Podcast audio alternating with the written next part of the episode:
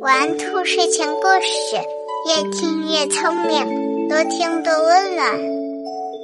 晚上好，小宝贝儿，我是兔耳朵姐姐，竖起你的小耳朵，开始听故事吧。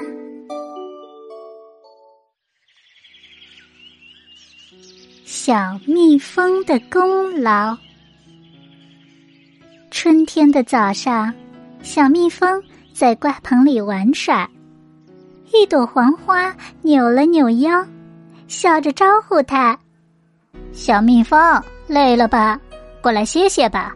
我的花汁儿可甜了，你过来吃点儿吧。”“好啊，谢谢你。”小蜜蜂飞过去，慢慢的站在花瓣上，它收拢翅膀，钻进了花蕊。毛茸茸的腿上立刻就沾满了花粉。小蜜蜂喝饱了花汁，就钻了出来。另外一朵花又在叫它：“咦，你怎么和那朵黄花长得不一样啊？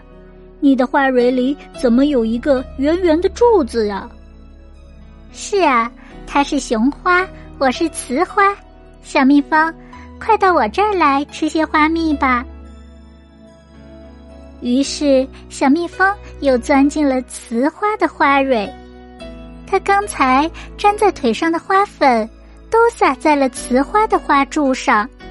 可是，小蜜蜂并不知道。谢谢你，你的花蜜真甜。小蜜蜂对雌花说：“我要回家了。”花儿。高兴的邀请小蜜蜂，希望它明天能再来。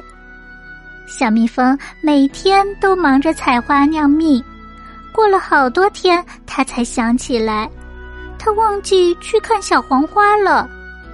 它赶紧飞到瓜棚里，只见瓜棚上的南瓜的叶子还是绿油油的，但金灿灿的花朵不见了。这时，一个胖乎乎的大南瓜向他打招呼：“小蜜蜂，你不认识我了吗？”“你是谁呀？”小蜜蜂问。大南瓜微笑着解释道：“以前你看到的雌花就是我，是你从雄花那儿帮我传播花粉，我才可以结果的。”原来呀，小蜜蜂在采蜜的同时，又帮花朵们传播了花粉，这样啊，就帮助植物结出了丰硕的果实。